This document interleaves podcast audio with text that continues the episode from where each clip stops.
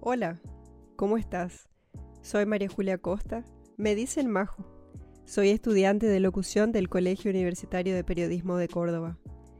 Este podcast consiste en una serie de tres episodios llamada Podcast con Ayuda, al que le di ese nombre porque en cada episodio cuento con la ayuda de mujeres que por su historia de vida dejaron una enseñanza importante.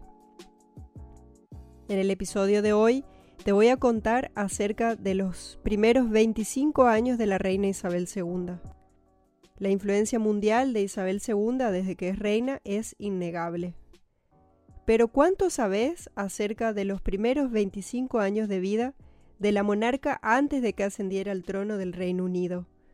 Hay muchas cosas de ella que no conocías. Esto es Podcast con Ayuda.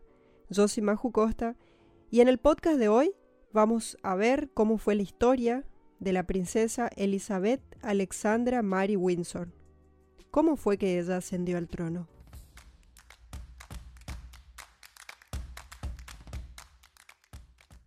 Aunque Isabel II encarna la realeza tan perfectamente que se siente como si hubiera estado preparada para ser reina desde que nació, en realidad no es bien así. Gran Bretaña estaba en crisis en el momento de su nacimiento debido a problemas financieros en la posguerra, la caída de los precios del carbón, la presión de la industria minera y la indignación por el plan de gobierno para reducir los salarios eran preocupantes en ese momento pero el entonces secretario del Interior, señor William Johnson, se tomó un pequeño tiempo para conocer a la pequeña princesa de inmediato. La princesa Isabel nació del duque y de la duquesa de York y fue la primera nieta del rey Jorge V.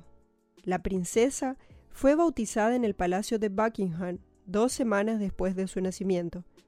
Sin embargo, ella era la tercera en línea de sucesión al trono, por lo que podrías comparar sus probabilidades de gobernar con las del príncipe George. El rey Jorge V y padre del duque de York no era famoso por ser demasiado jovial. Al contrario, Nain Hani reveló que era conocido por ser tiránico, con aquellos cercanos a la realeza, aunque proyectó una imagen diferente. Los historiadores y quienes lo conocieron lo definieron como duro y cruel.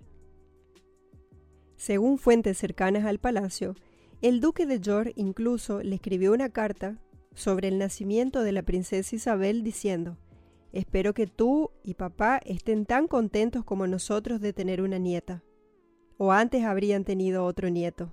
No obstante, la joven Isabel no tuvo problemas para llevarse bien con su abuelo.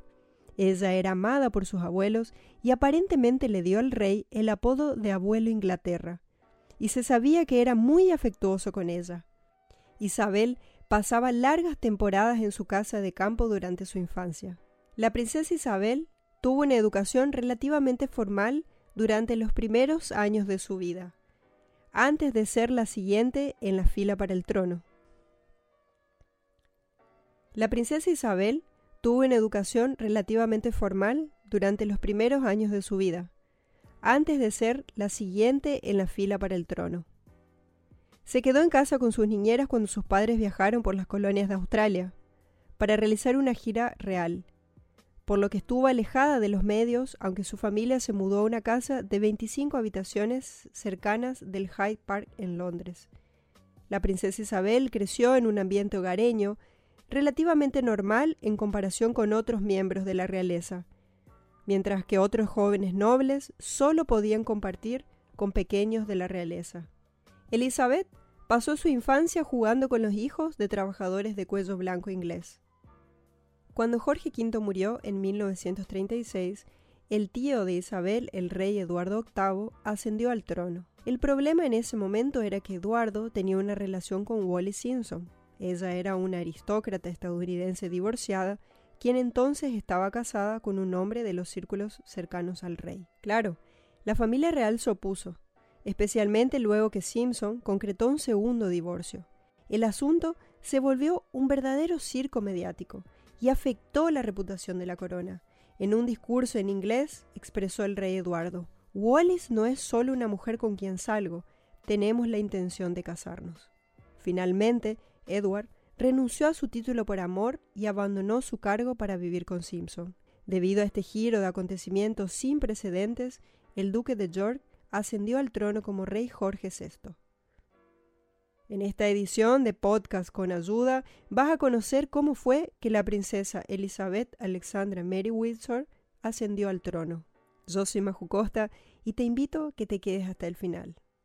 Finalmente, Eduardo renunció a su título por amor y abandonó su cargo para vivir con Simpson.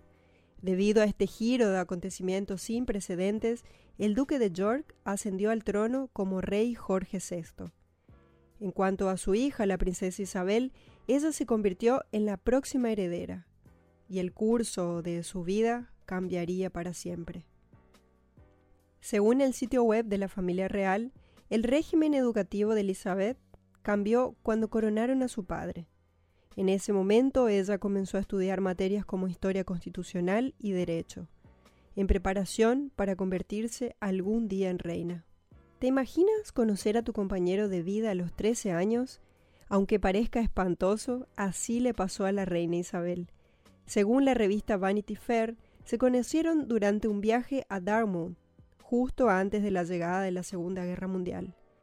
La princesa visitaba la Britannia Royal Naval College con sus padres y su hermana, cuando la familia se enteró de que hubo un brote contagioso en las instalaciones.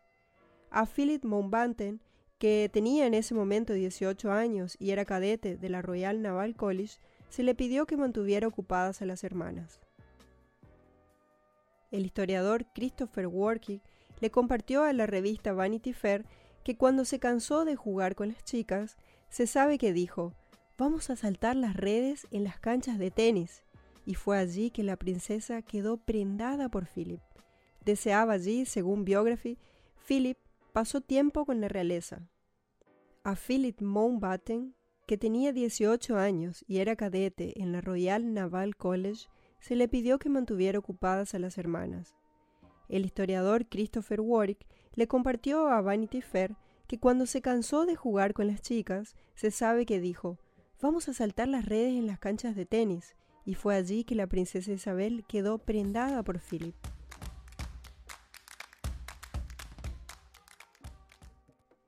Según Biography, Philip pasó mucho tiempo con la realeza, lo que alimentó más las esperanzas de la princesa con el chico que era cinco años mayor que ella. Pero sus sentimientos en ese momento no fueron correspondidos. Aunque muchos chicos, especialmente los de las familias nobles, fueron enviados a la clandestinidad durante la Segunda Guerra Mundial, este no fue el caso con la princesa Isabel. El gobierno británico pidió a la esposa y a las hijas del rey mudarse a Canadá, pero la entonces reina se negó y dijo, Los niños no se irán sin mí, no me iré sin el rey, y el rey nunca se irá.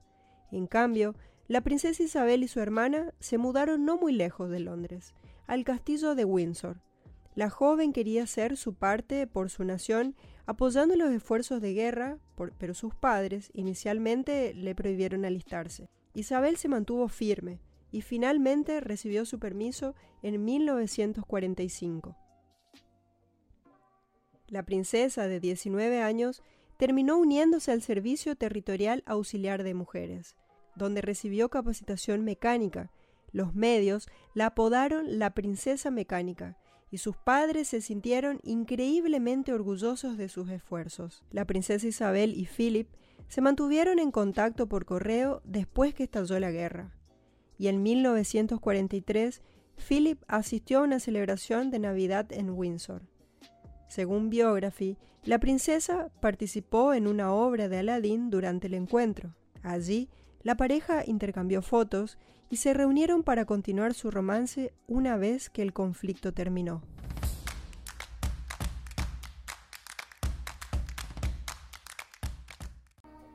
Y así llegamos al final de esta primera edición del podcast con ayuda con la participación de la reina Isabel. Te espero en la segunda parte de este podcast, Podcast con ayuda. Yo soy Maju Costa, nos vemos en breve.